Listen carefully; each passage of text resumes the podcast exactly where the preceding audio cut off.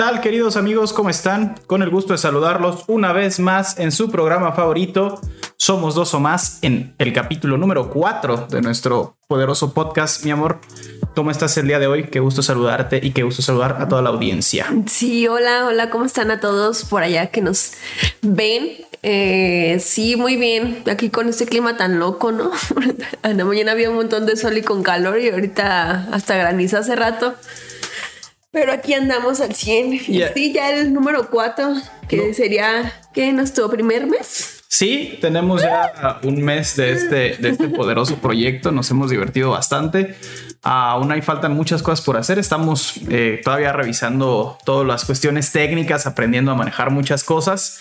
Pero pues aquí estamos compartiendo con mucho gusto con ustedes. Hoy el martes, mi amor, día extraño, pero con todo. Ni mitad de semana ni último de semana.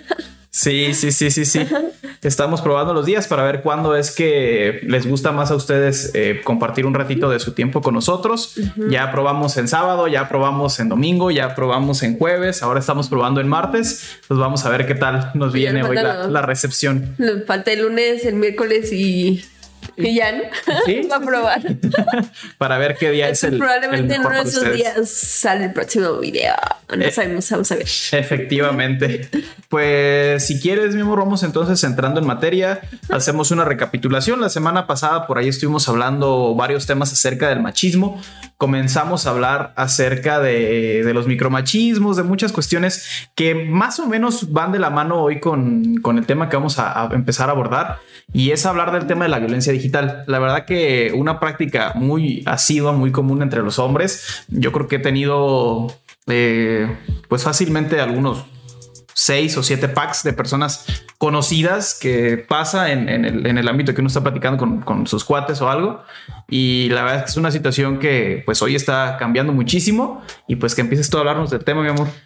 Sí, como dice Antonio, es algo muy común. Sobre todo yo creo que, como lo menciona Antonio, muy común en práctica de hombres, ¿no? Pero no quiero descartar a la mujer porque seguramente, pues, más adelante vamos a checar que fue una de las intervenidas en alguno de los temas que tenemos. ¿Quieres que demos un pequeño resumen de los temas que vamos a tener o nos vamos de largo así?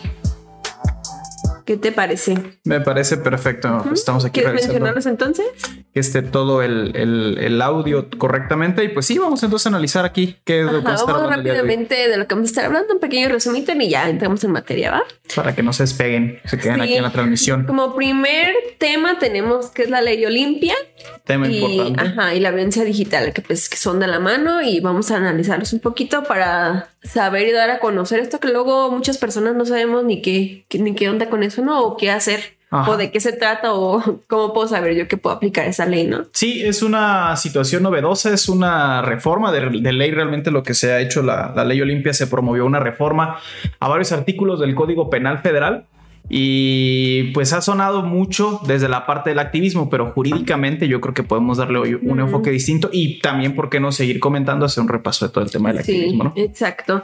También lo que comentaba Antonio hace poquito, la práctica entre los hombres, la distribución del contenido, o sea, lo normal, analizar esa parte social hasta cultural, yo creo, siento, ¿no? Es este común que es entre hombres estar repasando ese tipo de de contenido. Este, y pues ya que puede ser así. Así es. También vamos a lo que es el caso de Jocelyn Hoffman. Creo que es la que lo va a abordar más antes, que es el que sepa más de, desde un análisis y yo desde un análisis social. Sí, efectivamente vamos a revisar rápidamente de lo que se trata este caso de Jocelyn Hoffman. Vamos a hacer un análisis jurídico, todo lo que implica este caso. Vamos a hacer una cronología de todo lo que ha pasado. Y ya saben, somos dos Tomás. Bienvenidos a, los ladridos del Burton. Y vamos a hacer un análisis también social de, todo lo que implica este caso. Y pues a revisar todo lo que ha pasado al respecto. La verdad que es un tema que hoy lo vemos todos en las noticias. Yo creo que es de las pocas veces que nuestras mamás están tan al pendiente de, las redes sociales como, como ahora que se, ha, que se ha vertido esto, que ha aparecido una youtuber, una influencer en todas las noticias del país. Pues vamos a revisarlo también. Y yo creo que voy a tener que sacar al bubu. Sí. Ay, no, ese Burton. Nunca ladra, ha estado silencio desde, ratísimo y ahorita se me ocurrió estar ladrando. Ya ves, Bubu, ¿para qué ladras? Saludos, Era que con tu cara de perro en la cámara. Ay, no. Pues entonces vamos comenzando. Si quieres, vamos a hacer una vez la ley olimpia. Y vamos a esperar a que venga Antonio para iniciar. Pequeña pausa comercial. Para que vean que sí es en vivo. Si no fuera en vivo, no pasarían estas cosas. Ajá. Pero bueno, Vente pues para acá. sí, vamos a poner algo aquí en, de fondo para que no esté vacía la pantalla.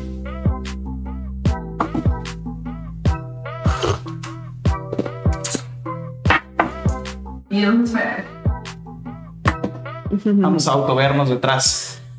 Pues bueno, vamos entonces a comenzar, amor. Si quieres, podemos ir hablando de lo que es la ley Olimpia. Yo creo que es una situación Empezamos interesante. entonces con la ley Olimpia. Pues voy a hacer un pequeño resumen de cómo inicia, ¿no? O cómo surge, dónde, de dónde nace esta ley. Perfecto. Te voy a contar una pequeña historia y empezamos a analizarla, ¿va? Bueno, pues corrió el año del 2012. En la ciudad de Puebla comenzó a circular un video de, en grupos de WhatsApp y demás, Facebook y demás, con contenido de imágenes de una mujer de 18 años en aquel entonces, manteniendo relaciones sexuales. Este era, en ese entonces, pues era con su pareja, ¿no?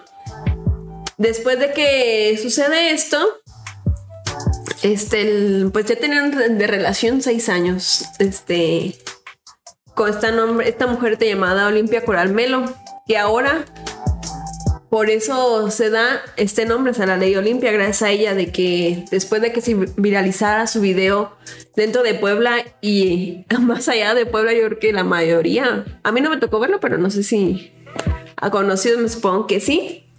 Después de que se vira- viralizara este video en el 2012, este, pues surge este, este, acoso, este acoso hacia esta persona, esta mujer. Y más allá del acoso, me nos platica ella en entrevistas, o sea, que era como un golpe en físico en ella, que si no bien no lo, no lo estaban ahí las personas dándoselo, pero cada que compartían, cada que la discriminaban, cada que se burlaban de ella, era un golpe para ella. De hecho, ella tuvo tres suicidios, intentos de suicidio, pues, este, que gracias a Dios no, pues por algo no, no se logró, porque ahorita hoy en día es un parteaguas todo lo que hizo ella y que realmente no se veía en, en la ley, o sea, no estaba ni siquiera contemplado, ¿no? Era así como que, ah, pues es bullying y ya, ¿no? Así es. Entonces, pues de ahí nace la ley Olimpia, de este video vi- viral, lamentablemente, pero ahí de ahí nace. Sí, tengo el gusto yo de conocer a, Olimpia. Es una chica que se desenvolvió también en el ámbito de la oratoria, el debate, todas estas cuestiones ahí de, de la retórica. Eh, la verdad es que pocos nos imaginábamos el movimiento que iba a lograr, a lograr, pues, levantar el movimiento que iba a lograr llevar a cabo. Y algo que surge pues de una situación en lo personal, que a diferencia de muchas otras personas, tengo también conocimiento de una chica que le pasó una situación muy similar, tuvo que salir del país aproximadamente dos años. Fue el transcurso en el que sus compañeros que conocieron el video y que eran sus compañeros de la prepa, salen del, ciclo o salen de esa etapa escolar. Y entonces cuando ella regresa a la ciudad para volver a hacer vida, porque es una situación bien complicada el hecho de, de que te empiecen a tachar con esa forma, ¿no? Y muy complicada, sobre todo ya hablando en temas más jurídicos, pues esto lo que lo que pretende esta ley es proteger y sancionar y sobre todo concientizar sobre el, el uso y la exhibición, la pu- publicitación de ese tema, de ese tipo de contenidos sexuales, este, sin la concientización pues de la otra persona. Y cabe mencionar que esta no nada más es una ley que protege a la mujer en esas, en esos, en ese, pues, ¿qué en ese caber? Ajá. sino que también es para hombres, es para cualquier persona que se sienta vulnerable, que haya sido víctima de este abuso digital, violencia digital, es la que se hoy se tipifica, o sea, realmente es como ley Olimpia, pero la violencia digital como tal. Entonces es muy importante esto porque luego yo creo que por ende uno piensa que es solamente para mujeres, o al menos yo también así de repente de principio Sí. dije, "Ah, pues yo creo que solamente va para mujeres porque realmente el, el mayor porcentaje de violencia digital está contra las mujeres, ¿no? Pero vamos entonces a hacer una, un análisis de qué es precisamente lo que pasó con esta ley Olimpia, qué es, qué implica. Sabemos ya que es una situación que protege a todas las personas, no solamente a las mujeres, en contra de la violencia digital. Sabemos que es una reforma al Código Penal Federal, ese tema de la ley Olimpia. Eh, que nos platiques más, Giovanna, de qué se trata, qué, qué, qué cambió, qué es lo que estaba en la ley, qué es lo que es diferente ahora. Pues lo que es diferente ahora es pues que ahora se contempla la violación de la intimidad sexual, que es la divulgación, el compartir, distribuir, este, publicitar imágenes, videos, audios de contenido íntimo sexual en una persona de mayor edad sin su consentimiento. Entonces va de ahí. Entonces, ¿qué puede ser la distribución, exhibición, este, publicitar, intercambiar, compartir? No nomás imágenes, también son textos, audios, este sin el consentimiento de la víctima. Entonces, que es un gran parte de aguas porque como mujer, o, sobre todo, hay gran porcentaje donde somos víctimas no nomás de de algunas palabras o de que esto sea con, con nuestra pareja, creo que es más común, aunque sin embargo este tipo de violencia se ejerce no nomás en pareja, sino en amigos, en familiares, entonces eso abarca muchísimo, ¿no? Entonces, no sé cómo lo ves ahí. Pues yo creo que en el tema jurídico de la, modificación que ha ocurrido es una modificación importante. Eh, a final de cuentas sabemos ya que pocos estados antes de esta ley solamente eran cuatro estados los que tenían alguna consideración al respecto del, del, tráfico de este tipo de contenido. Hoy es una situación de carácter federal, entonces incluso podemos decirles que si ustedes cometen esta infracción no van a ser juzgados en la mayoría de las ocasiones por ministerios públicos o por fiscalías locales. Va a ser un delito que se persiga por medio de la Fiscalía General de la República. Entonces estamos hablando de delitos, eh, por ejemplo, el robo de hidrocarburos es un delito que, se, que lo juzga la misma Fiscalía Federal. Eh, ¿Qué más vamos a hablar? El tráfico de armas, todo ese tema del narcotráfico, la delincuencia organizada, todos estos son delitos que se son tramitados por la Fiscalía General de la República. ¿Esto a qué se debe? A que el delito está en el Código Penal Federal como tal y no en un código penal de algún estado per se. Esto implica pues implica una mayor operatividad del Estado. Sabemos que en el MP local pueden pasar mil cosas y quienes tengan conocimiento o hayan ido por una denuncia por alguna situación, saben que los ministerios públicos o las fiscalías locales suelen ser muy deficientes, al menos en nuestros estados, en vías de desarrollo, así como hay varios estados en el, en el país. Es muy complicado acercarse a este tipo de instituciones para promover alguna denuncia, para ejercer alguna acción legal es distinta la, la, forma de trabajo de la Fiscalía Federal. No decimos tampoco que sean los más eficientes, pero sí tienen una capacidad más de operación y pues que equiparemos más o menos cuál es la gravedad que se le está dando a este tipo de delitos. Algo interesante, amor, decían que la violencia digital se incrementó ahora con la pandemia. Sí, también muy importante, aparte de la violencia pues doméstica, esta también se super incrementó ahora con la o la pandemia, también ese tipo de, de violencia digital se incrementó más. Yo me imagino, pues estás encerrado, no estás estresado, ¿qué más puedes hacer, no? Que no es justificación, pero me supongo que son algunos este, puntos a considerar sobre por qué es el aumento, ¿no? Este, pues sí, como se, subió, entonces esta ley llega mero en su punto, porque entró en vigor en 2019 y hace muy poquito, hace algunos meses entró aquí en Michoacán porque no todos los estados lo tenían y aún faltan estados, hasta ahorita solamente hay 20 estados que contemplan esta, esta ley y es bien para decir que esta va desde los seis años de cárcel hasta un bote de 500 mil pesos. Entonces, mucho cuidado. Sí, una situación complicada ahora con el tema de las penas, pero vamos a ponerlo ya sobre la mesa. Sabemos ya que están las reformas a los artículos. El día que vayan y les presenten una denuncia, yo se los digo, difícilmente van a saber por qué artículo va a ser. Es usualmente son trabajos de un abogado. Es muy importante. Este, luego uno, no sabe cómo hacerlo o qué, qué paso seguir para hacerlo. Entonces, lo, si no es este de una denuncia física, puedes ir a llamar al 088 a la policía cibernética y ahí puedes levantar tu denuncia. Es muy importante tener capturas de pantalla, WhatsApps en los, no sé, los lugares, este, páginas de internet donde se haya publicitado, exhibido, para que así aparezca el nombre, pues ahora sí que de, quien cometió el delito, ¿no? Quien está haciendo ese, ese delito. Correcto. Sí, me agarraste conmigo. Estoy masticando. Eh, que nos digas, amor. Vamos a platicar ahora de lo que es la violencia digital en palabras más, este, más humanizadas. Por ejemplo, mandar un pack eh, mandar una foto de un miembro que es muy común, todo eso. ¿Qué es la violencia digital y en palabras más llanas? Pues, para que la gente sepa qué es lo que habían hecho que estaba mal y qué cosas no deben de hacer. Sí, pues la violencia digital es como los actos de acoso. O sea, cuando estás acosando a una mujer, a un hombre, a una persona, quien sea ya le estés mandando mensajes, ya le estás mandando tu pack sin que te lo pidan, le estás diciendo, este, pues ahora sí que insultos o la estás exhibiendo de alguna manera. El hostigamiento que también entra allí.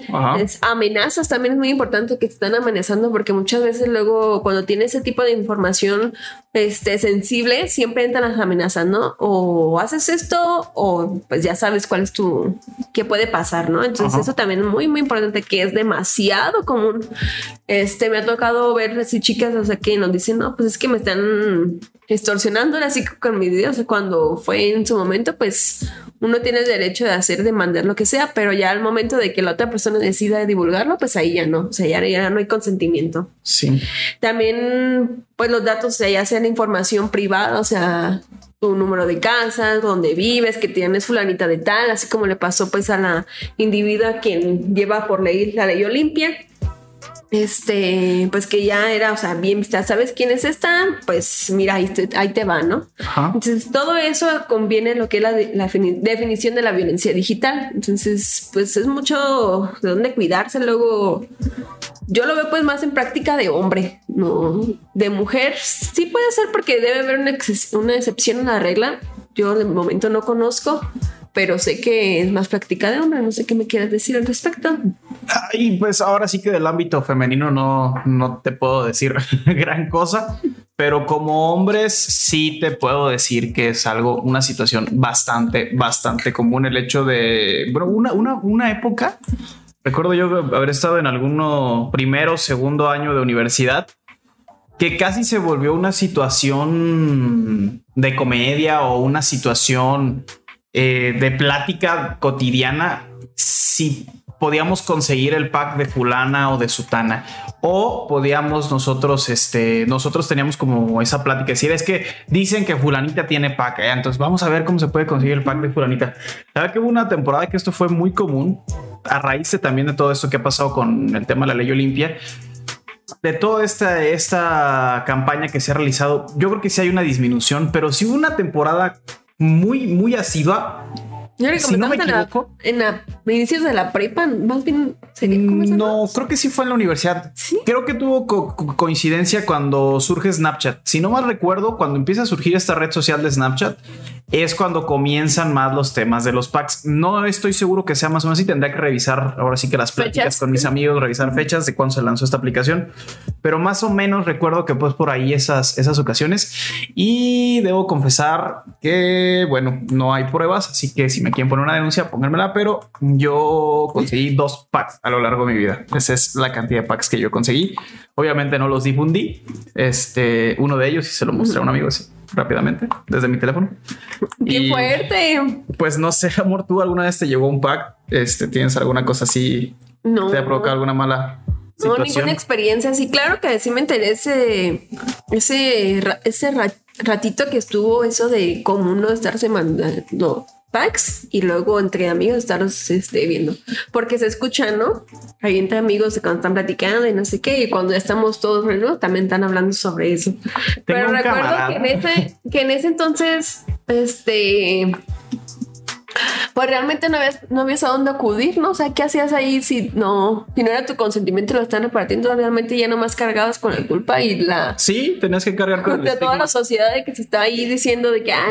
Tengo un amigo que vendía, vendía los packs, o sea, él se dedicaba a recopilar packs de muchos lugares y los vendía en Mercado Libre. Él literalmente agarraba y ponía pack de fulana, sutana y los vendía a 20 pesos, 25 pesos los packs en Mercado Libre. Ya después, volvemos al mismo, esto fue una situación tan común que dejó de ser negocio y él un día en una fiesta llegó y se quejó con nosotros porque no sabes que es que ya no es negocio vender packs porque ya hay packs a, que cuestan un peso en Mercado Libre. Ay, pues Tú pagabas un peso, te mandaban un link para algún servicio de, almacenamiento en la nube y te llegaba tu, tu contenido por ahí de alguna chica conocidas eh, que yo haya visto de Uruapan que les hayan sacado cosas pues solamente tres personas, tres personas relacionadas eh, íntimamente conmigo. Creo que ninguna tuvo una repercusión más allá de, del cotilleo entre, entre el grupo de, las personas que, que, las conocíamos. Pero pues obviamente esto te puede, te puede romper la vida, ¿no? Sí, pues es que vamos desde que te están hostigando, ¿no? Las críticas que vas a recibir, porque siempre la víctima, en este caso siendo mujer, siempre es la culpable, nunca ven... Pues ahora sí que la persona que difundieron nunca es como víctima de eso, o sea, hasta al contrario le aplauden y hoy en día siento que están cambiando el chip, se están dando cuenta que no está bien y no está chido y que realmente tiene consecuencias porque antes pues lo hacían y yo creo que ni su cabeza les pasaba como, ah, no, sí puede pasar algo esto. Entonces, pues súper bien, yo veo súper bien que esto es porque es un parteaguas en, en esta nueva sociedad, ¿no? En esta evolutiva donde ya estamos todos en el internet, donde la información está ahí, de alguna otra manera está ahí, entonces de que hasta te pueden robar tu contraseña este, y te sacan eso, entonces ya ni siquiera es como que uno lo mande, ¿no? Yo creo que también puede pasar eso. Ya hablamos del tema de cuando consiguen algún contenido íntimo tuyo, ya sea porque tú lo enviaste, porque te quitaron alguna contraseña, porque se te extravió alguna contraseña. Ya hablamos de las cosas que uno genera y salen a la luz. Pero es el mismo castigo cuando te mandan cosas que tú no pediste. Por ejemplo, el otro día tenemos por ahí una cuenta donde nos pues empezaron pues, a ¿Entraría la violencia digital? En violencia digital. ¿Te ha llegado alguna vez un pack a Sí, sí, ¿Y qué tal? Yo creo que a todas las mujeres nos ha llegado. Cuéntanos esa historia. Ay, no, pues es asqueroso desde mi punto de vista. O sea, me siento de alguna manera vulnerable porque digo, ¿por qué me están mandando esto a mí? o sea, ni siquiera lo estoy pidiendo, no me estoy exhibiendo para que digan, ay, pues es que se lo ganó, porque luego siempre la misma frase, que eso no tiene nada que ver, así me ponga de tal manera, no tienen por qué mandarme. Es la revictimización no me tienen que mandar nada si no lo. Entonces, si te sientes así como mal porque dices que como si estuvieras como un objeto de que, ah, pues ahí te van, te estoy enseñando y no sé qué. Lo mismo que se vive en la calle, no nomás digital, ¿no? Pero me supongo que esto lo transfiero de lo que vivimos en la calle, pero ahora en forma digital, porque pasa, ¿no? Entonces... ¿Qué, qué te pasó en específico? ¿Qué te enviaron? ¿Qué...? Pues su pack. ¿Un pack? ¿Qué es un pack? ¿Te mandaron un pene? ¿Qué te sí, mandan? ¿Un sí. pene? Te mandan tu miembro viril. Este... Un pene, dilo, estamos en YouTube. Ah, pene. Un pene. nos van a cancelar en YouTube. Todavía no monetizamos, no importa. Aprovechemos que todavía no nos paga señor. No nos paga Susan.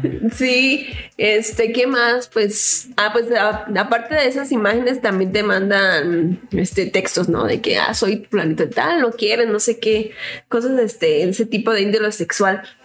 Entonces, yo como mujer soy como que sí me siento vulnerable, me siento como un objeto que estoy ahí nada más para... ¿Es una sensación de vulnerabilidad o de molestia? Vulnerabilidad y molestia, mucho enojo, ¿por qué? Porque no puedes hacer nada, o sea, y pues ahora ya con esta ley que tiene muy poquito, es muy reciente, pues ya puedes hacer algo, ¿no? Pero antes, ¿qué hacías? Aguantarte y ya. Bloquear al Bloquear, sujeto. Ajá. Bloquear. Luego lo que hace uno es como que no aceptar a nadie mejor. Yo, bueno, es lo que hacía. Prefería no estar, casi no usar Facebook, que realmente casi no lo uso, no para estar compartiendo nuestro podcast. Pero, o sea, hasta esas medidas podemos llegar, ¿no? Interesante, interesante. Pues algo más que quieras añadir de la ley Olimpia, amor. El tema de qué les, algunos datos de qué pasa con las chicas que suelen tener alguna alguna difusión, que, que suelen tener algún problema relacionado con la violencia digital? Mm, sí, pues tenemos aquí por ahí unos datos duros sobre el INEGI que nos hablaba para que nos caiga así como que no manches, tanto está. Así que es el 43. 3% enfrenta insinuaciones sexuales, es lo que me pasó a mí y a muchas mujeres. Estamos hablando de víctimas, ¿verdad? chicas que se filtró algún contenido de ellas y que después tienen estas repercusiones. O no más que se haya filtrado, o sea, que sean vulnerables a algo, cualquier violencia digital. El 35.4 fueron contactadas con cuentas falsas, muy común eso de que ni siquiera es el individuo, ¿no? Ajá. el 39.9 recibieron mensajes ofensivos también, o sea, de que cuando no les haces ahí el que Simón, te empiezan a insultar. El 48% de las agresiones son por parte del círculo cercano, ya lo comentamos, ya puede ser o tu pareja, o tu amigo, tu amiga, algún familiar alguna persona conocida. O sea, realmente lo principal va desde ahí. El tema de. ¿Tienes tú algún conocimiento, conoces alguna persona? Yo ya platiqué esta situación de esta chica que, que tuvo que irse a Europa durante dos años por una situación donde se filtra un video en el que era básicamente ella masturbándose, algo una situación natural, pero que a lo mejor tuvo la confianza de enviárselo a alguna persona. Y de ahí fue un calvario en su vida personal ¿Conoces tú alguna situación o tienes de primera mano algún, mm. algún caso como estos que te haya tocado ver? Ninguno. Este, em, por suerte tengo la fortuna de, que alguien que yo conozca sea mi amiga o algo. Nunca me ha pasado.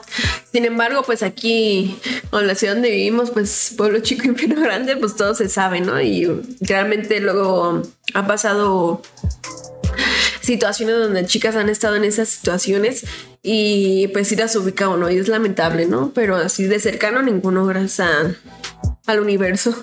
ok. ¿Ves algo más que quieras añadir acerca de la ley Olimpia, amor? Que invites a las personas a denunciar, a, tomar cartas en el asunto. Con sí, sobre este todo es invitarlas a, que, pues ahora que tenemos esta esta herramienta de poder hacer algo en esas situaciones y que realmente no lo teníamos, pues invitarlos a denunciar. ¿Por qué? Porque yo creo que es una forma de pues de acabar con esto, ¿no? O que sea, mejor no acabar porque sin duda no se va a acabar, pero sí disminuirlo. Entonces a denunciar y si alguna de los que nos están viendo ha sido víctima, víctima de, ese tipo de situaciones y no sabe qué hacer, pues yo creo que con gusto lo podemos asesorar, este, este, guiar para ver cuáles son los pasos a seguir. Este, yo me encuentro en un colectivo feminista aquí en Uruapan y tenemos conocimiento de ello, entonces tenemos asesoría jurídica que podemos darles el apoyo, ¿no? Extenderles el apoyo a las personas que quieran, ya sean mujeres o no sean mujeres. ¿Qué colectivos hablamos ahorita de nuestra ciudad de Uruapan? Está el colectivo de las chicas, se llama Tanapiti. Tanapiti. Tanapiti. Creo que es el más grande ahorita. Hay algo top, pero no recuerdo bien. Algo a nivel estado para las chicas de, de Michoacán o algo a nivel México. El colectivo de Morelia, el colectivo feminista de Morelia, es, básico. Y a nivel México, algún otro que puedan asesorar o se puedan apoyar en el. Ah, muy importante ahorita el boom que es el FEM por FEM. Ahí lo pueden buscar en Instagram y, también les pueden dar asesoría jurídica. Este ya tratan más, este, más a fondo estos temas también. Entonces se pueden acercar con ellos en FEM, FEM por FEM. Así están en Instagram. Las pueden buscar. Hay mucha, ajá, hay mucha información, este, dan talleres, dan cursos, dan asesoría psicológica, jurídica, entonces los invitamos a que se pasen por esas páginas y ver las maneras de poder apoyarlas, ya no nomás sean estos casos, sino también si se quieren informar más de estos temas o contribuir de alguna manera, pues estamos a la orden, ¿no? Ok, vamos entonces a... Me hace falta una pregunta que te quería hacer, amor. Que, nos repitas para, para revisar esta, esta situación de, de los castigos. ¿Qué es lo peor que le puede pasar a una persona que comparte, que almacena, que divulga contenido íntimo? Puede estar de 5 a 8 años en cárcel. ¿En la cárcel? cárcel? Esto varía en dos o tres estados que es de 3 a 5, pero la mayoría son de 5 a 8 años. De cárcel. De cárcel. Ok, ¿es un delito que acepta fianza? ¿No sabes si es un delito grave? Puede llegar hasta 500 mil, dependiendo la situación, pues considerando cada... Cada caso en Ajá, concreto. Cada caso en concreto. Perfecto. Comentabas hace un ratito, mi amor, el FEM por FEM. No sé si quieres agregar algo más acerca de la ley Olimpia. Si no, podemos empezar a hablar de ese maravilloso Fem por Fem y hoy lo que está de moda en todas las redes sociales. Pues creo que sería todo. Pues sí, igual cualquier cosa que, tengan dudas acerca de la ley Olimpia, la verdad es que es algo, mm, una situación que ha sido muy publicitada también en últimos días y que precisamente esta ley Olimpia está, está haciendo pues yo creo que uno de los movimientos más importantes del feminismo en México en los últimos tiempos. Y es uno de estos colectivos que ha promovido, uno de esos colectivos feministas que ha promovido varias acciones que, como bien lo comentaba Giovanna, dan cursos, ofrecen capacitaciones. Se inmiscuyeron en un caso que hoy es famoso, que hoy suena en todos lados. Es el caso de Jocelyn Hoffman contra Ainara Suárez, es el apellido de la chica.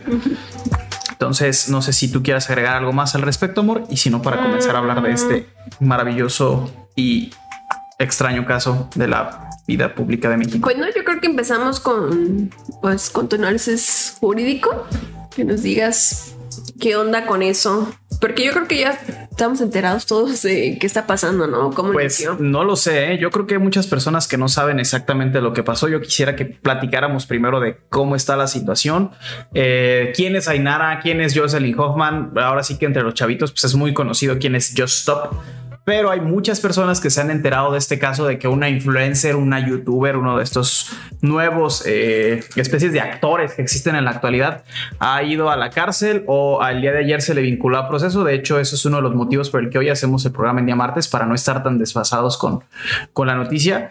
Y yo quisiera que empezáramos a platicar cronológicamente qué fue lo que ha pasado con todo este caso. Entonces, no sé, igual si quieres hacer Pues- una aportación, lo vamos comentando. Si quieres, inicio yo y vas tú, Va. ¿no? va? Ujú. Pues esto inicia cuando en el año creo que el 2018 empieza Jocelyn Hoffman tiene una una sección en su canal donde de los video- videos virales que están en internet, pues ella los comenta, ¿no? Ajá. Por así decirlo, hace una crítica a su pues a su pensar y a la manera de verlos. Sí. Entonces, en uno de sus videos saca, comenta un video donde están peleando dos chavitas, ¿no? Entonces ahí empieza a comentar que son dos chavitas, que no tienen nada que ver, que pues que están pues diversos comentarios ahí, ¿no? De que pues qué mala onda con esos. Entonces, en ese mismo video, una de las chavas le hace llegar otro video a Jocelyn Hotman. Este video pues ya no es nada que ver con con el video de, de la pelea, realmente ya no nada que ver, pero pues le hace llegar un video extra, una amiguita, supuesta amiguita, me parece, de, de la de ¿no? Este, le hace llegar este video, Jocelyn Holman comenta el video que le manda, donde es una, pues es la chavita Ainara con otros tipos, están como en una fiesta, me parece. Este, entonces tienen una botella de muerte y qué es lo que hacen es metérsela por la vagina, ¿no? Entonces en ese video pues está viendo desde el punto, supuestamente hay un consentimiento, ¿no? Porque le preguntan los chavos, no, pues que si te gustó, si lo quieres que te lo metan, sí. Entonces, pero obviamente la chava está en, en, en una situación vulnerable donde está pues pasada de copas, está, muros, está borracha y realmente ahí sabemos que no hay un pleno, pues, ¿cómo se puede decir? Consentimiento, un pleno, con- no está en Sí. su plena conciencia, no está en sus cinco sentidos, por así decirlo. Entonces lo comenta, entonces al comentarlo, ahí ya se está dando una tipi- tipificación, ¿no? Del delito. Ok, yo creo que vamos entonces revisando esto que comentas, vamos a puntualizar cómo han pasado todas las cosas, ya nos pusimos a hacer nuestra tarea. Efectivamente, en el 2018 hay que ubicar primero a estos dos actores principales. El primero es Jocelyn Hoffman, Just Stop, ella es la influencer, es la youtuber. Ella es la que sube un video comentando la situación que le ocurrió a esta otra chica que se llama Ainara. Eh, Ainara, cuando mientras todavía era menor de edad, tenía 18 años en ese entonces, estamos hablando del 2016 años. No, tenía 16. Tenía 16 años, estamos hablando del año 2018. Ella va a una fiesta con sus amigos, eh, bueno, amigos, se empieza la, empieza la borrachera, se pasa de copas y Ainara termina envuelta en una situación donde dos jóvenes, dos varones, empiezan a realizar una práctica sexual donde terminan introduciéndole esta, esta botella de champaña que bien comenta Giovanna en la vagina. Eh, esta situación, pues, en el caso de que no exista un consentimiento, que de entrada no puede haber un consentimiento como tal por el estado de, de alteración de la conciencia que tiene, que tiene Ainara al estar borracha, al no existir ese consentimiento, existe un delito que es el delito de violación equiparada. Entonces, de entrada tenemos ahí contenido sexual, un video que tiene contenido sexual, contenido íntimo de esta chica, Ainara. En el mismo año 2018, tiempo después, Jocelyn Hoffman sube este video del que estamos hablando. eh, se llama Patética Generación. Ustedes, si lo gustan investigar, lo gustan escuchar, ya que es un video que en lo personal me provoca hasta cierto, cierto disgusto por la forma en la que se expresa Jocelyn. Y digo, no Sí, somos sabemos amigos pues, nada, que pero- tu forma de expresar, pues no, no conviene a muchas personas, ¿no? Ajá, aquí tenemos una bronca con Giovanna, que Giovanna le cae bien Jocelyn Hoffman y a mí no. A mí no me cae bien Jocelyn Hoffman. Pero bueno. antifeminista. Seguimos entonces con el repaso. Eh, Jocelyn, existe este video, existe este video con contenido sexual de Ainara. Es un video que incluso Ainara posteriormente comenta, lo dijo en una entrevista que le hacen en, en- en un programa de televisión. Ella menciona que ni siquiera sabía de la existencia de ese video. O sea, está en un estado alterado de conciencia, ocurre esta situación sexual, todos tenemos una vida privada, una vida íntima donde podemos hacer, pues ahora sí que lo que nos plazca y donde podemos también, eh, pues, ahora sí que rectificar aquellas cosas con las que no hayamos estado de acuerdo. Eso es algo que, que- que lo podremos analizar en otro programa acerca del consentimiento. Sí, muy importante. Yo creo que es un tema muy importante que hay que abordar. y, y muy amplio y muy confuso, porque el otro día platicábamos por aquí con, con mi hermano que decía, oye, el consentimiento es que si ya me dio chance, luego cómo es posible y es una situación que provoca mi en fin. Otro tema. Ajá, otro tema muy amplio. Y entonces, Ainara lo que menciona es, yo ni siquiera sabía de la existencia de ese video, o sea, no sabía si ese video existía, si ese video lo había visto una, dos o diez personas.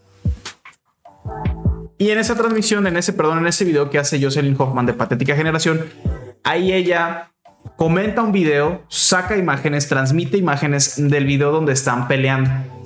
Esta chica, Ainara, se envuelve en una pelea y eh, Jocelyn empieza a comentar ese video dentro de su dentro de su sección de su canal, dentro del contenido que ella genera. Está hablando de esta situación simple y sencilla de lo que es este, pues el video de la pelea y menciona, me está llegando otro video y tengo el video donde esta chavita a la que le están pegando se ve envuelta en este en X o Y situación y Jocelyn Hoffman lo menciona y con esas palabras hay que decirlo porque es parte de, de lo que se tiene que conocer. Jocelyn Hoffman dice que Ainara es una puta por haberse comportado de esa manera, que es una Ah. chica de moral distraída, que, lo había hecho por tres cajetillos de cigarro o algo así. que, que esa situación ella aceptó y esa, esa, mm, pues esa violación equiparada que ella la, la- la consintió a cambio de cuatro cajetillas de cigarro, tres cajetillas de cigarro. ¿no? Entonces, así es como lo menciona Jocelyn Hoffman. Al momento en el que Jocelyn sube ese video, pues, obviamente tienes un alcance de hasta 8 millones de personas o más, con lo que representa su plataforma dentro de, de YouTube, ¿no? Entonces, Ainara logra conseguir el teléfono de Jocelyn Hoffman y le envía un mensaje diciéndole que por favor borre el video, que pues ahora le ha arruinado la vida porque todas las personas que ven a Jocelyn pues no conocían ese video de contenido sexual y al momento en el que Jocelyn lo describe, lo platica, pues muchas personas van, buscan el video y es donde empieza a haber ahora sí un lastre social, un lastre emocional y psicológico en contra de Ainara. Pasa una buena cantidad de tiempo Sí, porque la denuncia se presenta hasta este año. sí, este año. Este año se presenta la denuncia. Estamos hablando de un, de un lapso de tres años, de sí, prácticamente tres años. Digamos dos años y fracción, porque esto que estoy comentando cuando Jocelyn sube el video de Patética Generación, ya estábamos a finales del 2018. Ajá. Entonces ocurre todo este lapso de tiempo. Llegamos a donde se presenta la, la denuncia. Ainara vuelve a aparecer en redes sociales. Menciona que pues la situación que ocurrió con Jocelyn le arruinó la vida, que tuvo que cambiarse de ciudad. Un, lo que todos sabemos que puede pasar cuando llega a filtrarse contenido de esta naturaleza y más siendo el tipo de contenido que se filtró. Estamos hablando de que, bueno, es una situación pues que sí genera un lastre. Lamentablemente en la ciudad en la que vivimos pues le va a generar un lastre para toda la vida a esta chica Ainara. Acto siguiente, eh, Ainara es contactada por los colectivos feministas y le mencionan pues que lo que pasó realmente es una situación de pornografía infantil. Porque Jocelyn está encajando perfectamente en dos supuestos del tipo penal de pornografía infantil, que es almacenar en primera instancia y la otra comentar o difundir. Difundir no necesariamente tiene que ser el hecho de que tú lo promociones o que Jocelyn lo haya puesto en una pantalla y haya dicho aquí está el video, véanlo.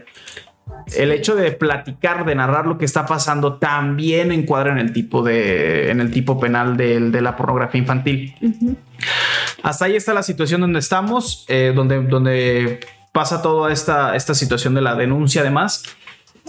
Después, en días pasados, se detiene a Jocelyn Hoffman, se le da una orden de detención a la, un juez ordena, un, ordena la detención de, de Jocelyn, se lo autoriza la fiscalía, la fiscalía ejecuta la detención y apenas el día de ayer, lunes 5 de julio del 2021, Jocelyn Hoffman es vinculada a proceso.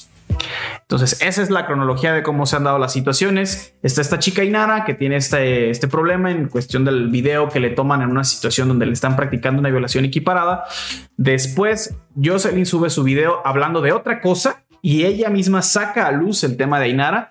En un video de una pelea, ella saca a relucir y platica y habla acerca de la existencia de este video sexual de Ainara. Posteriormente pasa un buen tiempo, las, calma, las aguas se calman, es una situación donde comienza a haber solamente un diálogo entre Jocelyn y Ainara. Es un diálogo privado que genera varias de las pruebas que se han presentado. Y hasta ahora otra vez esta situación se vuelve a ser pública y tenemos en primera instancia la detención, la detención de Jocelyn Hoffman y hoy que se le vincula a proceso por un delito que amerita cuando menos siete años de cárcel. Sí, muy fuerte lo que está pasando y realmente un par de aguas para lo que puede pasar, ¿no? Porque se, bien se ha dicho que no son, no es la única youtuber que ha hecho ese tipo de contenido y no nomás ese tipo de contenido, sino realmente que están agrediendo a personas ahí afuera, ¿no? Sobre todo mujeres. Entonces, a mi entender, creo que está muy dividido ahorita como socialmente todo esto, lo de yo ¿no? Por un lado está lo que debe de ser, que es en base a lo jurídico, de que realmente sí, o sea, sí realmente sí está en esos supuestos y sí realmente la regó, por alguna forma de decirlo. Y por algo está ahí, ¿no? No nomás se la casaron de la manga, o sea, realmente por algo está ahí porque entran esos supuestos. Y por el otro lado está algo más social donde dice, no, pues es que ella no tiene la culpa, ¿no? O sea, realmente que se defienden con la libertad de expresión, realmente, pero la, la libertad de expresión no va, no va de eso, ¿no? Ajá. Entonces está esta opinión dividida de que por un lado lo que es jurídico, lo que corresponde, y por el otro lado de que pues defienden sus fans, yo creo la mayoría a Justin Hotman de, de pues que no tiene que de alguna manera se está involucrada en eso, pero que no tiene la misma, el mismo peso de lo que fueron los, los que la violentaron a, a Inara, ¿no? Ajá.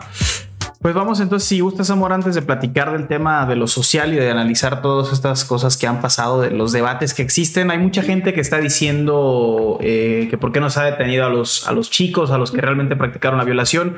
Hay hoy una crítica, tú tienes una postura muy en lo personal al respecto de todo lo que representa este caso y todo el boom que se ha hecho en, en cuestión del feminismo.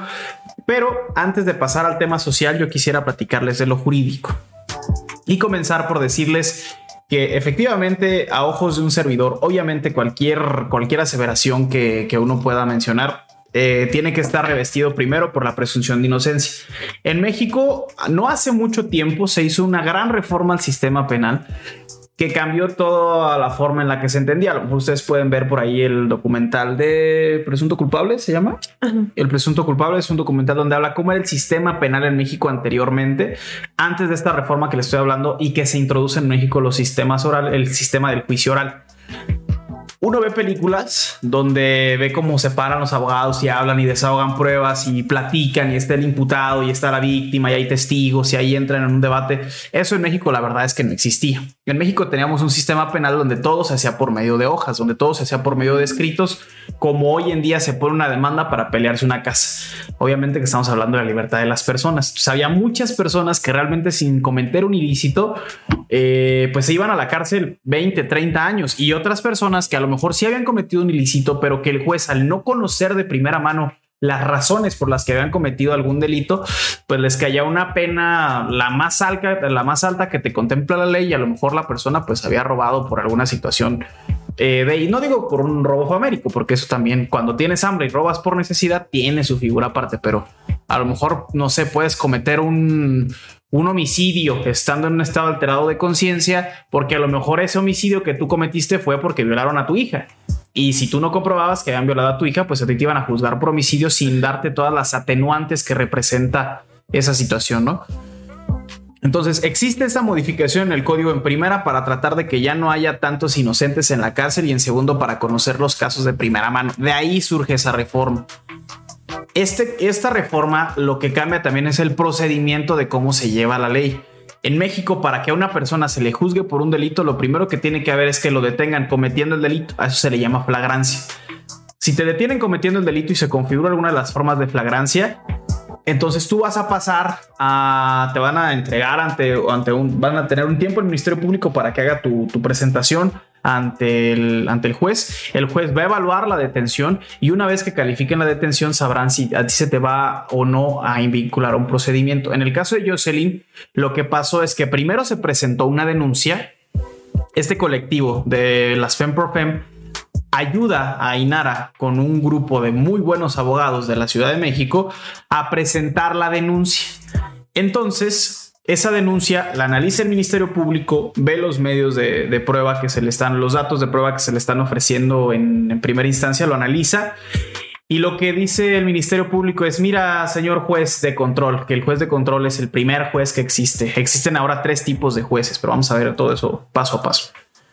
Le dice, mira, señor juez, estos son los datos que me están presentando en la denuncia. Yo te pido, por favor, que me des una orden de detención en contra de Jocelyn Hoffman. Entonces, el juez analiza los datos que tiene el Ministerio Público, la Fiscalía, y dice, ok, hay elementos para pensar que realmente ella se puede dar a la fuga, que este delito tiene que atenderse mientras ella esté en prisión. Entonces el juez concede una orden de detención a la Fiscalía para que detengan a Jocelyn Hoffman. Ahí es donde se da el momento de la detención. El Ministerio Público recibe la denuncia, hace un análisis, estructura una carpeta de investigación y esa carpeta de investigación se la presenta un juez solicitándole una orden de detención.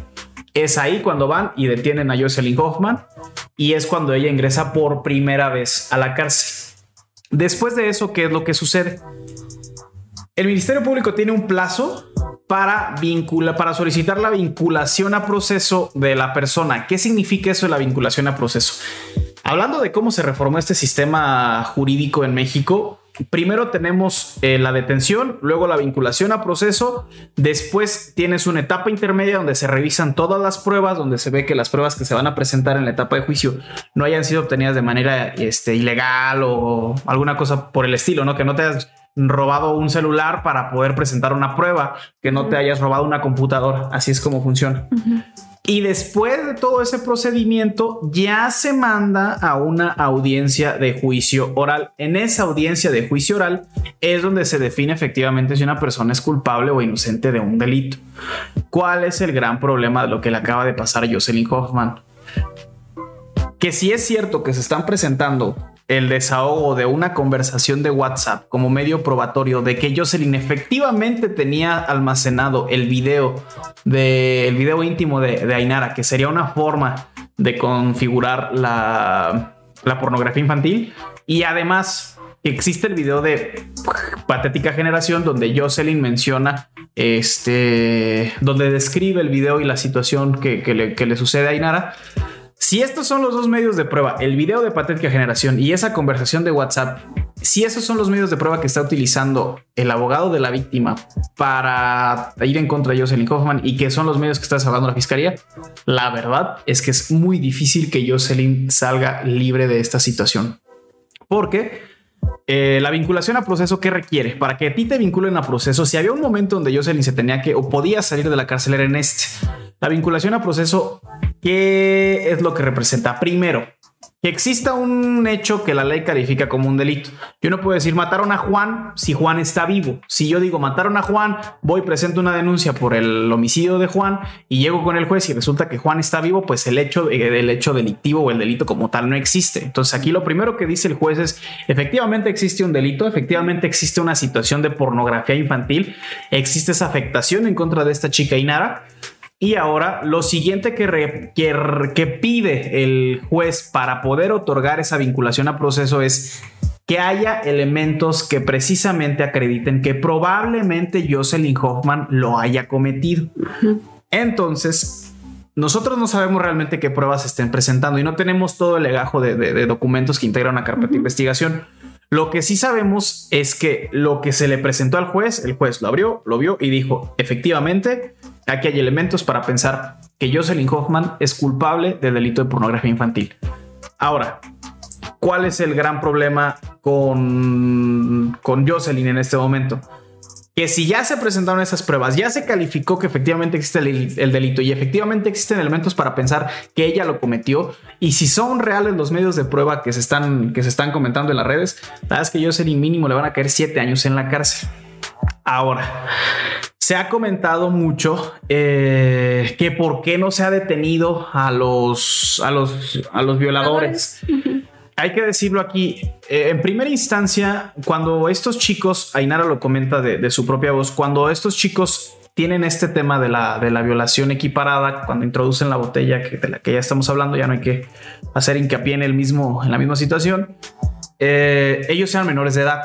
Entonces jamás vamos a poder ver una publicación o una divulgación de su nombre o de su detención como lo ha pasado con la situación de Jocelyn Hoffman. ¿Por qué? Porque la ley es muy protectora con los adolescentes que están en conflicto con la ley penal. Así se le llama hoy a, los, a las personas menores de edad que cometen un delito. Entonces ellos van a tener un tratamiento especial por la protección de sus datos. Eso en primera instancia. Y en segunda instancia, el hecho de que ellos hayan cometido esa violación equiparada no quita que Jocelyn Hoffman haya cometido un delito. Tenés que con mayor razón, si están deteniendo a Jocelyn, eh, también tendrán que detenerlos a ellos. No, el tema de la ley penal no se interpreta como uno quiera o no, o, los delitos como tal no se interpretan o la ley que, habla de delitos no se interpreta como uno piense o como a uno le parezca justo. Hay sistemas de interpretación bien definidos y el primero de ellos es que no se puede juzgar algo por mayoría de razón. Me explico qué es esto de la mayoría de razón. Si tú estás, quieres entrar a un restaurante y el restaurante dice que no se aceptan gatos, no se aceptan gatos así como tal, no se aceptan gatos. No se va a decir nada aquí de que, oye, pero no, no se aceptan gatos. Esa es la premisa de la que tenemos que partir. Si hay un letrero que dice no se aceptan gatos, si lo interpretamos como se interpreta la ley penal en México, solamente no pueden entrar gatos. ¿Qué pasa si tú llegas con un león? Uno pensaría, bueno, es que con mayor razón, si no dejas pasar gatos, ¿cómo vas a dejar pasar un león? Pues déjenme decirles, muchachos, que sí se puede pasar un león. Entonces, si Jocelyn Hoffman realmente hay elementos para acreditar que ella cometió esas figuras que contempla el delito de pornografía infantil, como lo son almacenar, o sea, el simple hecho de tenerlo en tu dispositivo, de haberlo tenido, de haberlo guardado, eso ya constituye la pornografía infantil y por eso te pueden caer mínimo siete años de cárcel. Ahora, también cae en el tema de la difusión, que es otra parte del tipo penal o del delito. Pues, también Jocelyn habla del video, entonces está cayendo en dos supuestos del mismo tipo jurídico y no importa, no importa si no se detiene a los agresores, no importa si no se detiene a la chica que le envió el video que se debería de detener y que debería de ser por el mismo delito que se le imputa a Jocelyn por pornografía infantil. Sí, no importa, o sea, el hecho de que no se detenga a los violadores no exime a Jocelyn Hoffman, a Stop de que realmente ella a lo que parece, no podemos hablar de que sea culpable, pero lo que nos indica esta vinculación a proceso es que hay elementos para pensar que ella almacenó o difundió el video y que hay pruebas para ello. O sea, platicábamos con Giovanna, oye, ¿qué pasa si, por ejemplo, te mandan un video, ¿no? Ahorita que platicábamos de los packs, no me denuncien, por favor, estoy arrepentido y estoy creciendo como persona. ¿Cuál es la gran, el, gran inconveniente? ¿Cómo acredita una persona que efectivamente, pues tú almacenaste un video como tal, ¿no? ¿Cómo lo acreditas? Pues es muy complicado acreditarlo porque ¿cómo acreditas que algo está en un teléfono? Solamente quitando ese teléfono, pero si tú te lo robas, la prueba se convierte en una prueba ilegal. Sí, pues no. Entonces, ahí la forma en la que se está acreditando que Jocelyn almacenó el video es a través de una conversación de WhatsApp donde dice, aquí tengo tu video. Y al parecer hay un screenshot del video. Entonces, es ahí donde ya existe esa comisión del delito. Y además, si agregamos el hecho de que ella platica cómo fue la situación, donde lo menciona, incluso lo hace en, en un tono de desdén en un tono de pues sí, en una crítica muy severa a esta chica Inara, pues realmente sí existen elementos para pensar que a Jocelyn le van a caer mínimo siete años en prisión. Que si eso es justo o no es justo, pues ahí es donde tendríamos que empezar la polémica, donde tenemos que hacer el debate. Pero de entrada, pues yo sí se los digo. Hay elementos jurídicos y a cómo están las cosas. Hoy Jocelyn, ¿qué va a pasar? Tiene dos meses. Después de que se vincula una persona a proceso, se dictan medidas cautelares La primera medida cautelar que tiene impuesta Jocelyn Hoffman por la naturaleza del delito del que se trata es la prisión preventiva. Ella tiene que aventarse su procedimiento adentro de la cárcel.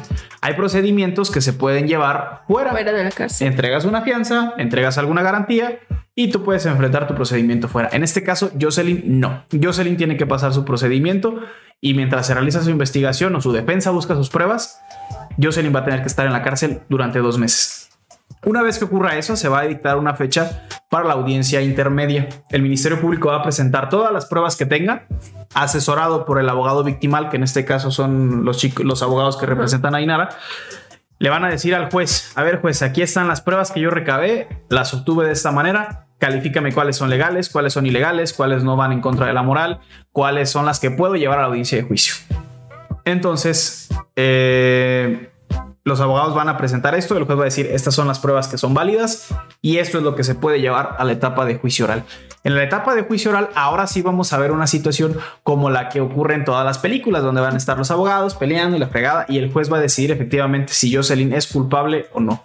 Entonces a Jocelyn le esperan cuando menos cinco meses en prisión, a, como se acostumbra en nuestro sistema, sistema penal. Somos tan eficientes. Sí. A lo mejor por el tema de que es un caso muy público, eh, se pongan a trabajar con prioridad. para que sea más rápido, ¿no? Y, y, si ustedes me piden una opinión de qué va a pasar, pues la verdad es que al existir la vinculación de proceso, yo se lo decía a Giovanna, si se va a ir en algún momento es ayer no se fue. Entonces, lo más probable es que a Jocelyn efectivamente le vaya a caer la sentencia completa. Sí, yo también estoy en ese entendido a, a como veo las cosas. Es que efectivamente yo creo que sí va a tener, o sí le van a caer mínimo unos siete años, al menos que de repente de todo un giro esta situación y que de alguna manera nada más haga una compensación, que no creo, por el tipo de delito que es. Entonces, pues sí va a ser, yo creo que sí va a estar ahí sus añitos en la cárcel, como veo, o sea. También es muy importante saber este tema, esta parte jurídica para entender luego que en lo social se está pues hablando de otra cosa, ¿no? De que no es justo, de que porque si Jocelyn está allí, está el ojo público, los, los culpables o los violadores en este caso, que cometieron el delito no están y porque no se hablan de ellos, porque al principio no se veían ni siquiera sus nombres, pero volvemos a lo mismo, por su, por el año en que cometieron el delito, ellos eran menores de edad, entonces les toca una, un proceso diferente. Entonces, entender esta parte jurídica, este, podemos así de esta manera, este, pues ahora sí que calmar la otra parte que es social que nos dice como de, ah, no, es que no es justo, es que porque esto, porque el otro, incluso yo me, me ponía en ese, en este, desde mi opinión, en esta situación, o sea, que decía, bueno, sí, yo acepto de que Jocelyn, pues es culpable y tú no, tiene que ver ahí, está, pues que en, en, estos supuestos, o sea, que no, no es de que no tenga nada que ver en eso, pero ¿dónde están los violadores? O sea, para mí tenía más peso de que, bueno, los violadores, ¿qué onda? ¿Por qué no se hablan ahí? Y hasta el momento, me parece que ayer todavía no era, dijo que todavía no estaban detenidos ni había pues algún proceso más, más adelante que lo que es con Jocelyn. Entonces, desde mi, si me pides mi opinión, yo soy de que claramente se tiene que ver la situación de Jocelyn porque claramente está involucrada de cierta manera en esto, pero también poner al ojo público bueno, no al ojo público porque sería como abrancharlo ahí este, contra la sociedad, pero que también se hable o se diga este, qué onda con los violadores, ¿no? Porque en esencia, pues, de allí salió el delito, ¿no? Realmente fueron los culpables, entonces, pero se comprende, o sea, desde el lado jurídico, pues sí digo, pues es que si tienen un proceso diferente y si, queremos que pase algo, pues se tiene que llevar el proceso como debe ser. Yo ahí tengo una teoría, Mori, ¿qué, ¿qué te parece si la comentamos? Aquí lo hemos platicado en lo personal tú y yo, pero ¿qué tal? O sea, dice, dice Giovanna, no existiría el delito de Jocelyn o no existiría ese delito de pornografía infantil si no hubiera existido la violación. Entonces me parece irrisorio el hecho de que se esté persiguiendo a la persona que se le acusa de violación y no exista la misma cargada de parte del Estado, que no se aplique todo el peso de la ley contra las personas que originaron todo eso. Sí, yo ahí veo una desproporción, pues, o sea, y sí entiendo el lado de que eran menores de edad, Sí, pero ahorita son mayores de edad y debe de existir algo que me diga o sea, como que no le quite peso pues realmente a eso, ¿no? ¿Y qué te parece la siguiente teoría que yo he sostenido una y mil veces? ¿Qué tal si lo que le pasó a Ainara fue consensuado? Pues no sé. ¿Qué tal si ella efectivamente fue a una fiesta, se arrepintió, o sea, efectivamente se arrepintió de, de lo que pasó porque pues a lo mejor no le gustó, a lo mejor las consecuencias que tuvo no, no se las esperaba, fueron peores de lo que a lo mejor ella, ella, ella que, o ella tenía en mente. Ella estaba ejerciendo su, su libertad sexual de, de una manera libre a final de cuentas es algo que si ella lo llegó a conceder en cierta forma, estaba en un estado de, de embriaguez, a final de cuentas puede ser que Ainara lo haya consensuado, o sea que sea una situación consensuada y realmente la situación pues no hubiera pasado más allá del chisme de Colonia, no hubiera pasado más de los amigos que la conocían, que saben cómo estuvo la situación y que si existía un video a lo mejor que lo vieran 10, 15, 20, 100 personas. ¿Cuál es la situación? Desde mi punto de vista y donde veo yo muy buena la participación de los colectivos feministas que Ainara en primera pues tiene pocas opciones. En la sociedad en la que vivimos tiene pocas opciones para acreditar o para, para aceptar que fue una situación consensuada. No estoy diciendo que sea aceptado es una teoría que tengo en lo personal y que sería una forma de, de redimir el por qué no se ha tenido ese mismo ese mismo eso no se ha perseguido de la misma forma a los violadores. Imaginémonos que la situación fue consensuada. Ainara se arrepiente o no de lo que pasó se toma un video ella manifiesta que nunca supo que ese video existía hasta que Jocelyn lo hace público. Incluso ese, en, después de su declaración que dice que realmente no estaba consciente que iba a ser una violación, o sea, que realmente se dio cuenta después. Ajá. Entonces, eh, volvemos a lo mismo. Ainara probablemente con, da, da su consentimiento de una u otra forma para esta situación. Y posteriormente, ¿quién es la que le realmente le provoca una afectación?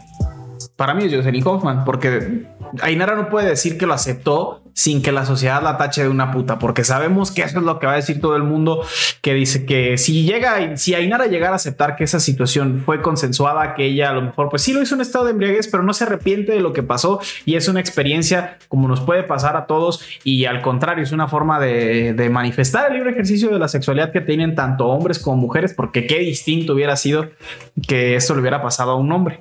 Ya está Sí, ese caso. Otra historia hubiéramos contado. Sí, ¿no? Y ese supuesto o ese chiste que existe de manera generalizada de una historia similar que le llegó a pasar a cierto, a cierto hijo de un cantante de rancheras que también canta rancheras, donde es una situación que es como un chiste de la Vox Populi, donde no se le aplicaría, donde no se le aplica el mismo lastre, o sea, es una broma, pero no se le aplica ese criterio como de, oh, es que es una puta y no tiene moral. Y, o lo mismo que dijo Jocelyn Hoffman, o sea, la catalogan como una chica de moral distraída. Si entramos de esa, partimos de esa premisa, Ainara no puede decir o no va a poder decir jamás en esta sociedad que esa situación fue consensuada. Pero a lo mejor a ella no le interesa realmente mucho que se le afecte o que se le provoque una afectación a, a estos sujetos, a los tipos que, que presuntamente abusaron de, abusaron de ella.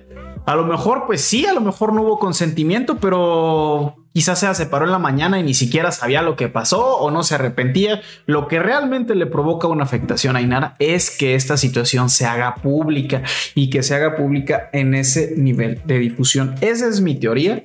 Este, no sé, a lo mejor estoy, la estoy regando en pensar así, pero yo creo que realmente quien provoca la afectación principal, más allá de si hubo violación o si hubo, no hubo violación, es Jocelyn Hoffman al difundir este contenido y al hablar públicamente con sus 8 millones de suscriptores. Pues, de de esta cierta manera, pues ya lo está haciendo masivo, ¿no? Entonces, esto ya a partir de que esto se sabe de la detención, ya se hizo internacional. O sea, he visto mm, páginas que sigo feministas que ya lo postean en España, o sea, en Europa, que ya está en todas partes esta situación. Entonces, Ajá. hacer eso, pues yo creo que ya también incrementa de cierta manera lo sucedido, ¿no? Entonces, yo creo que sí, sí fue una de las culpables centrales este, en difundir esto porque ya lo hace de una forma masiva.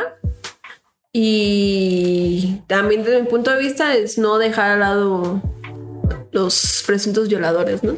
Pues digo, hay que revisar qué pasa al respecto. La verdad es que si tienen algo que pagar estos chicos, pues ojalá que lo paguen. pero yo sí soy, yo sí sostengo completamente que realmente quien provoca esa afectación a Ainara es Jocelyn, porque no es lo mismo que se distribuye un contenido íntimo en una página, la otra platicamos contigo, ¿no? o sea, ¿cuántos videos en páginas de pornografía existen con la categoría amateur? Y esos videos son usualmente Siete videos de cada 10 videos Ajá. son sin consentimiento. Sin consentimiento. Ajá. Y Es un dato volvamos a lo mismo. Sea, siete de cada 10, no manches. Yo se los pongo aquí a las chicas para que se den una idea. A lo mejor no son asiduas usuarias de esas páginas, pero existe una página que se llama X Videos, que es como el repositorio oficial de todo el porno que está en internet. En- si hay algo, bueno, hasta la película de Avengers se subió primero en X Videos que en algún otro lugar. En esa página existen prácticamente todos los videos o, videos que suben en otras páginas de porno los, redi- los redireccionan de esta página de X videos. Es como una Wikipedia del porno. Almacena muchísimas cosas. Si uno busca la categoría amateur en esa página, eh, son muchos videos eh, donde se nota que son videos que se grabaron dejando el celular en la esquina, donde a lo mejor la chica incluso se está tapando el rostro, situaciones donde chicas obviamente se ve que están borrachas o drogadas o que están en una situación de incomodidad y se les está grabando. Esa categoría que estábamos revisando contigo son 276 mil videos de América Latina de pornografía amateur. Si hablamos de que en promedio son 7 de cada 10 videos, estamos hablando de una inmensidad de personas que sufren este tipo de, de violencia, que sufren este tipo de, de, de afectaciones porque se distribuye contenido sensible de ellos, pero realmente cuántos llegan a trascender como el caso de Ainara. O sea, estamos hablando de que muchos videos acaban en un chisme de colonia y a lo mejor solamente lo saben los hombres y existe ese pa- pacto patriarcal de, de saber y no decir o no lo sé, pero realmente aquí la afectación grande está en contra de, de, de Ainara a través de Jocelyn. Y yo creo que esto sí puede ser un, un caso muy importante que sea un parteaguas eh, desde el punto de la violencia digital. Porque sí, realmente, si mien- mientras no haya un, un- un culpable de, de- de esta magnitud como se están llevando las cosas hoy a cabo, o sea, no me imagino lo que representaría para el mundo del Internet y para la forma en la que se conducen muchos de los supuestos influencers que hoy por tener un gran número de seguidores se atreven a decir cualquier cosa. Sería un parteaguas muy importante el hecho de que sí se llegue a tener una sentencia condenatoria para Jocelyn. No se lo deseo porque pues, no se le desea el mal a nadie, pero la verdad es que sí existen elementos para pensar que ella es culpable de este delito. al final de cuentas, pues cometió un delito. Entonces, pues. No para- sabemos, todavía está. Tenemos que hacer o de la culpable, presunción de, pues. inocen- de la presunción de inocencia. Presuntamente. Pero al parecer hay muchos elementos para creer, digo, y no lo decimos nosotros por una conjetura o porque nosotros tengamos las pruebas, es porque la forma en la que funciona nuestro sistema jurídico te da a entender por lógica que si ella ya fue vinculada a procesos porque efectivamente Sí, existen no, elementos para pensar que las ella pruebas. Ajá. contundentes. Pues hasta ahí lo del caso Hoffman. Hoffman. ¿Algo que quieras agregar más? Pues no, solamente que digo, si realmente hubo una afectación de los, de los violadores hacia Inara, pues que también eh, se actúe en contra de ellos. Se los digo de antemano, eh, no les van a caer los 20, 30 años que deberían de caerles si fueran mayores de edad. La ley les da un tratamiento especial. En el caso de que ellos llegaran a detenerse o que se les llegara a detener, ¿Cinco? máximo cinco años en un centro años. especializado por la fecha en la que se cometió el delito. A pesar de que ellos hoy sean mayores de edad, eh, así Se les se- trata. ese tratamiento se les daría y ellos sí tienen acceso a muchos beneficios. Yo tengo una duda y se los dejo por allá a los abogados que nos ven. Eh, no soy experto en penal, soy experto en, en civil, pero sería bueno revisar el tema del juicio abreviado. Existe una figura en México que es la, la figura del juicio abreviado, donde uno acepta una culpabilidad. Son como esa clase de negociaciones que se escuchan en las que películas. en las de películas de Estados Unidos. Unidos. Ajá. So, Uno negocia, acepta la culpabilidad y a cambio de esa aceptación eh, accedes a la reparación del daño, del daño. Obviamente que tienes que, que platicar con este caso con, a- con Ainara para, para ver el tema de la reparación, cómo vas a reparar el daño, una disculpa, una discul- disculpa pública, a lo mejor realizar cierta cadena de acciones, etcétera.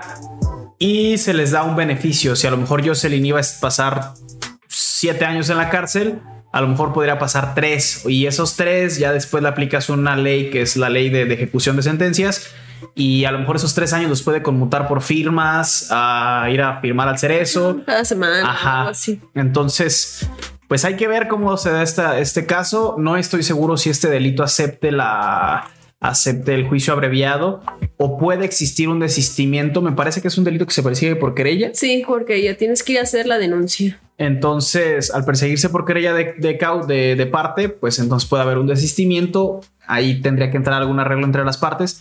Pero por lo pronto, pues Jocelyn está vinculada a proceso, lo cual indica que efectivamente hay pruebas en su contra, pruebas contundentes, y dígase lo que se diga, si es justo o no es justo, pues a ella se le va a juzgar por la parte que cometió en todo esto. Por el gusta la ley, ¿no? Ajá. Este, pues yo creo que ya finalizar esto, yo creo que nos tiene que quedar de concientizar. Este, le pensemos más a la hora de distribuir o pasar el pack entre amigos, este, en grupos de WhatsApp, cualquier índole ya sea texto, ya sea un audio, este, creo que, nos caiga el chip de que no está bien y que estamos afectando a personas que luego uno no se imagina en qué manera se puede afectar. Y sobre todo eso, ¿no? Pensarle un poquito más, concientizarnos de lo que está pasando, o sea, que ya no, o sea, ya no están tiempos para andar aguantando nada, la verdad. Y sobre todo por parte de las mujeres, ¿no? Entonces, invitarlos a, a que si en su grupo de WhatsApp luego llegan este tipo de contenido, pues yo creo que señalarlo, ¿no? Y de hacerlo de alguna manera que no está bien, o sea, que hay consecuencias de que es un hecho, o sea, aunque no, no las sientan tan, tan palpibles, o sea, están ahí y pues eso, ¿no? Invitarlos a eso. Sí, eh, pues yo creo que ya es tiempo de cambiar el chip por ahí. Recuerdo una campaña que sacó mi amiga Gail. Saludos, Avi. ¿Cómo estás? Eh, cambiar el chip, yo creo que pues sí, sí existe un vicio de nuestra parte. Yo recuerdo que hablábamos ahora que mencionamos este tema de los packs. Lo hablábamos con una naturalidad, o sea, yo veo que, y luego los mismos hombres nos escudamos, no es que las mujeres se mandan vatos, este, no sé, bien fornidos y también se mandan contenido, pero usualmente son imágenes de güeyes perfectos y no existe modelos. ajá, modelos y no existe un dolo al respecto de este tipo de tráfico.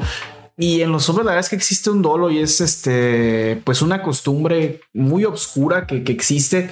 Y como lo hemos comentado, yo creo que vamos a empezar a cambiar realmente ese chip, vamos a empezar a generar un progreso en relación a, a la violencia que generamos como machitos, cuando realmente nos atrevamos a haber visto una situación o ver una situación y decirle a, a, otro hombre entre hombres, decírselo, sabes que lo que está haciendo no está chido yo pues hoy digo, bueno, ojalá que en las oportunidades que hubiera tenido, este, le hubiera dicho a las personas es que no está bien estar platicando de los packs, imagínate que fuera tu hermana, imagínate que fuera tu mamá.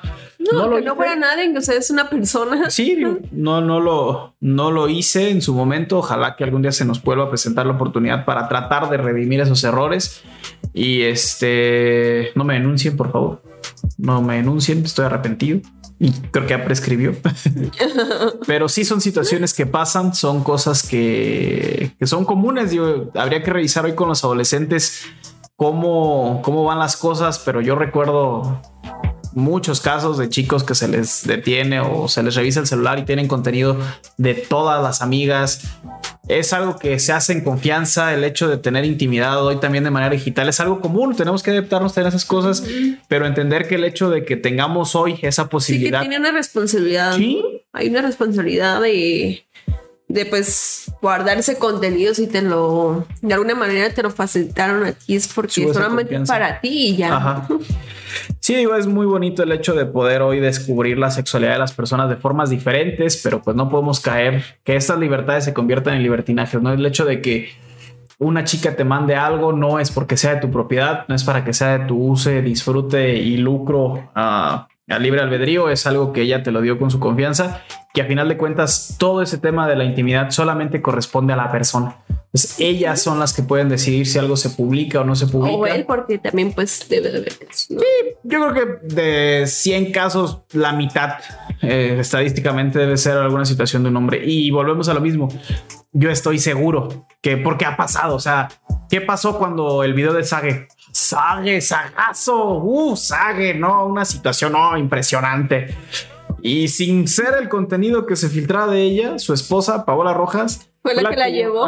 fue la, que, le llevó todo. Todas las afectaciones. Obviamente que en la vida personal, este Desage probablemente tuvo algunos conflictos. Pero ya en lo social, pues. Pero en lo social salió como un rey. Yo les apuesto a que, lo, bueno, lo más, hay otro caso de otro periodista donde también tiene un problema en Twitter, publica una foto de su pene y lo más que se puede decir es, jajaja, o sea, la mayor burla fue que era un pene pequeño, pero realmente no es el mismo estigma si se filtra algún contenido de un hombre al, al castigo social que se les implica a las mujeres. Entonces, pues cambiemos el chip. Cambiemos el chip, eh, agradezcamos si se tiene esa confianza de que nos manden algún contenido, no lo distribuyamos, no lo enseñemos con más personas, algo íntimo. O sea, al final de cuentas, si tú le muestras este algún contenido de una chica a otro hombre, lo único que estás logrando es que ese otro hombre vaya a tratar de, de hacer algo con ella o le va a hacer una afectación. Entonces, de una u otra manera, está siendo responsable de lo que a ella le pueda pasar. Entonces, pues sí, que seamos muy conscientes con eso, que hoy tenemos esta libertad de, de, practicar de las prácticas sexuales a través del Internet, pero pues que eso no se convierta en un, en un problema que vaya a afectar a las generaciones del futuro, ¿no? Sí, exacto. Pues yo creo que de nuestra parte sería todo, ¿no? sí, tenemos una hora con 18 minutos de transmisión. Agradecerle a las personas que por aquí se conectan. Eh, Ricardo, hermano, siempre te conectas. Saludos. Hola. Sergio Espinosa, por ahí nos puso un comentario. 10 minutos de nada. Gracias por tus aportaciones. Todo es bien recibido. Este, y vamos a seguir trabajando para gustar un poco más. Eh, ¿Algo más quieras añadir, amor? ¿Qué, planes tienes para.? Yo creo que hace falta un invitado, ¿no? Ya llevamos cuatro programas, ya tenemos un mes, ya nos hace falta un invitado. Vamos a tener algún invitado por ahí y pues están pendientes de las redes, ¿no? Para ver quién sea. Sí, interactúen. Ahí si tienen alguna duda, chequen historias. O que quiera venir. Ajá, algún, algún tema en específico del que quieran hablar. Yo creo que vamos a lanzar algunas encuestillas ahí para ver qué tema podría ser el bueno para el día sábado. Y este, yo digo que es sábado porque es el día que nos ha ido mejor. Ahora que hacemos nuestros experimentos, el sábado es el mejor día que, nos, que hemos tenido para transmitir. Pues sí, yo creo que sí, por ahí nos vamos a estar viendo, ser pendiente. Ajá, y pues bueno, muchísimas gracias por acompañarnos el día de hoy. Ahí dejen en los comentarios, aquí estamos en YouTube, lo vamos a subir a Facebook también, estamos en Spotify. Eh, síganos en estas plataformas, en Facebook estamos como Gear Power, Arcadia. ¿Algo más, amor? ¿Algo que quieras agregar? Nada, que tenga bonita noche. Pues bueno, muchísimas, muchísimas gracias a todos por acompañarnos y nos estamos viendo en esta semana. Bye. Adiós.